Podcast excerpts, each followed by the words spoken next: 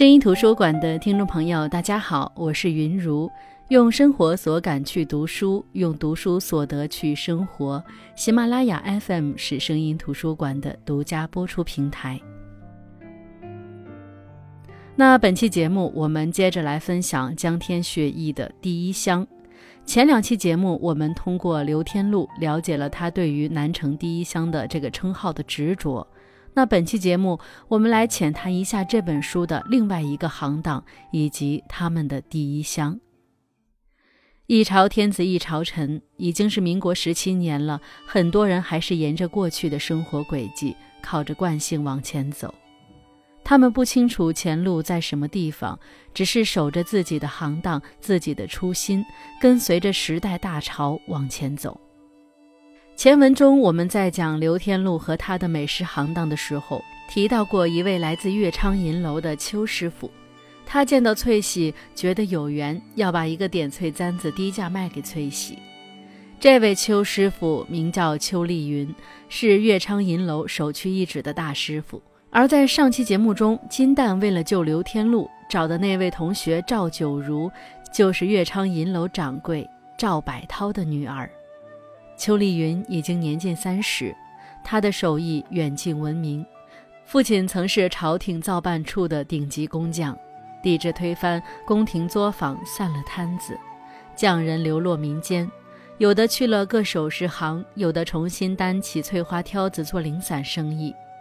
手艺人技不压身，除了心气儿被错去不少，谋生倒不至于太过艰难。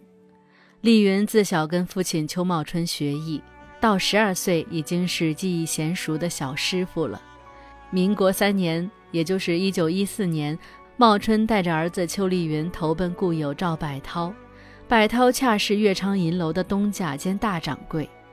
得邱茂春资助，乐昌多了不少遗老主顾，大多来自清宫和王府。虽然随着清王朝的倾覆，他们中的大多数已经没落，但瘦死的骆驼比马大。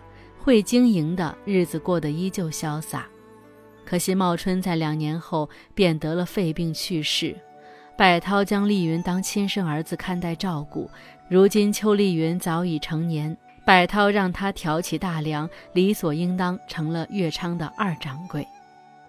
丽云最大的目标就是要把父亲的手艺传承下去，自己制作的首饰得主顾赏识。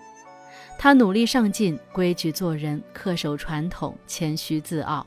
谦虚在他对人的态度上极其恭敬礼貌，自傲也是在对人的态度上。他对认知格局以外的东西，哪怕深深不认同，也会礼貌地敬谢不敏。邱丽云这样活了将近三十年，直到她遇到连翘，在妓女戏子聚居的八大胡同里走出来的女孩子。一个个性清冷又洁身自爱、坚定地知道自己想要什么的女孩子，她是被连翘的头花手艺惊艳到的，同时她也凭借这手艺认出了连翘是旧时宫廷造办处另一位顶级匠人梁俊安的女儿。这又扯出了一宗旧时故事：邱丽云的父亲邱茂春和连翘的父亲梁俊安曾经情同手足。在年少的岁月，一同挺过最艰难的学艺时光，一同以男将的身份进入宫廷造办处，成为拿饷银的御用匠役。梁俊安张扬直言直语，不像茂春那么沉默且谨慎。在宫里，两人的技艺不相伯仲。茂春一度曾为领班匠人，梁俊安是他的副手，两人一静一动，是极好的搭档。从做活计来看。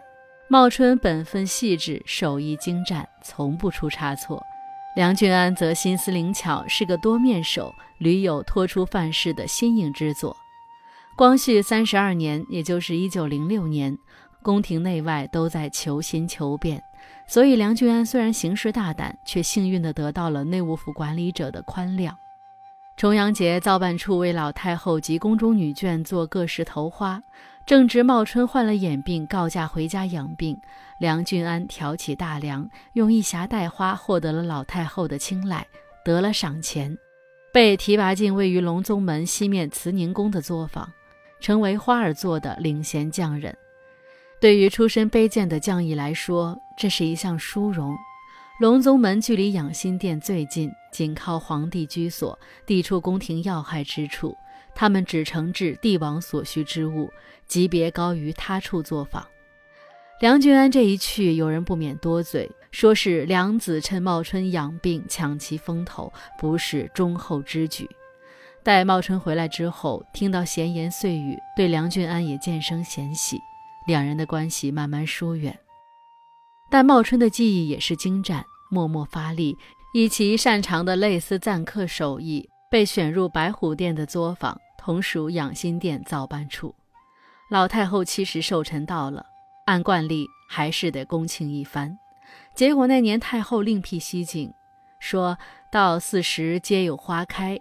万紫千红，争奇斗艳，倒不太容易单拎出来一种说它是最香的。若每朵花都长了颗人的心，只怕也忍不住要比一比。就以第一香为题，让匠师们来比比手艺吧，图个乐子。领头的两个工匠就是梁俊安和邱茂春，这一次他们成了彼此的对手。宫里做首饰都是先做样品，等确定了才会真正制作。邱茂春做的是金蕾丝点翠嵌珠石四季花，金丝拉得比头发丝儿还细，每朵花瓣尽其形状，被风吹皱的、含着露水的、刚打开花苞的、开得正当好的，都做出来了。兰花、牡丹、桃花、杏花、秋天的菊花等，一共九朵攒在了一起，的确是巧夺天工，也的确形神兼备。梁君安做的主花是太平花和白兰花，他听造办处的官员说过，老太后最喜欢白兰，闺名中也有个兰字。邱茂春想的是帝王之家。太后要的定是富丽高贵、体面大气，所以将头花往最有排场的路数去做。而梁俊安却想，老太后也是个平常老太太，当年做闺女的时候喜欢什么，现在应该也差不离，所以先决定要做白兰花。可太后的地位又和寻常老太太不一样，她最大的心愿会是什么呢？当时他觉得老百姓的心愿是什么，也许太后的心愿就是什么，那就再做几朵太平花吧。花瓣上停留着一只碧蓝的点翠蝴蝶，触须是用银丝做的，朝向旁边的两朵白兰似动非动，像是不敢动、不忍动，又想要飞去采花。白兰有一朵尚未开放，花瓣紧紧包裹着。花身到花尖隐隐透着一丝青绿，另外一朵已经完全绽放，花瓣裂成细长的四片，纹理清晰，有一片的边缘染了一点点赭色，表示花朵已经开放了一些时间。白兰的另一侧是一簇紫色丁香，细金丝穿过花杆，一头从花间穿出，系着金类似油风两只。均不过小指头大小，正是脸翅将飞而未飞之时，而它们的身子也是朝向那两朵白兰。簪柄上系着黄签子，写着“真色生香”四个字。老太后极喜欢，又觉得心思巧。当年那只样簪，老太后将它赏给了梁俊安，而邱茂春迎来的则是处罚。听说老太后十分生气，可究竟为什么生气，大家都不知道。说他有违圣意，偷懒耍滑，罚三个月薪俸，杖责二十大板。那二十大板差点把他的命都给打没了。这责罚真来的毫无缘由。邱茂春做人做事都兢兢业业，说他懒滑，他是死都不服的。其他人被这件事吓到，人人自危，又觉得梁君安得了赏赐，肯定是他使了坏，坑了邱茂春。梁君安性子傲，不屑于辩驳。没过两年，作坊散了摊子，大家都出了宫去，他更是跟谁都没再来往。可惜这两人到死都没消解这误会。小辈们都知道父辈们之间的误会。那是因为父亲们都常在孩子们面前提起。丽云告诉连翘：“我父亲和你父亲当年情同手足，我爹时常说，如果不是因为一时意气之争，到最后失了联系，只怕现在大家的境遇都会不同，或许会好一些，也说不定。”连翘也说：“我父亲说自己当年太要强，在得失名利上看不开，伤了自己。”也伤了别人，很是不对。但毕竟至死两人都没有再和解的机会。当年从宫廷里出来，虽有一些老主顾照顾，梁君安的日子过得依旧艰难。他死后，连翘如果能踏踏实实的按照父亲传下来的技艺，循规蹈矩的当一个匠人，日子应该也不差。但是他同他的父亲一样，性格倔强，心思又活络。很想做自己的作品，不能完全的向主顾妥协，很多主顾也就不会再找他们。连翘四处找活干，饥一顿饱一顿，后来不得已去八大胡同找到父亲当年的老主顾吴启香，在他家做佣人，才算有了个相对安稳的落脚处。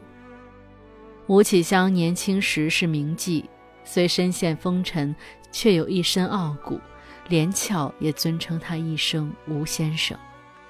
丽云十分欣赏连翘的手艺，又觉得如此清秀丽人不能总是侍奉妓女，极力劝说他离开，又向他引荐两人父亲共同的故交乐昌银楼的掌柜白涛，还介绍他做乐昌的一些活计，让他赚些钱。于连翘深陷沟渠的生活来说，丽云是一道照进黑暗的光。她那么温柔体贴，又谦逊有礼，还是那么大银楼的二掌柜。连翘能感受到丽云对自己的特别，他的心一点点打开。他求一个能尊重他、理解他，还能彼此切磋技艺的人托付终身。丽云无疑是良配。他听从丽云的引荐，离开八大胡同，进了王府做事。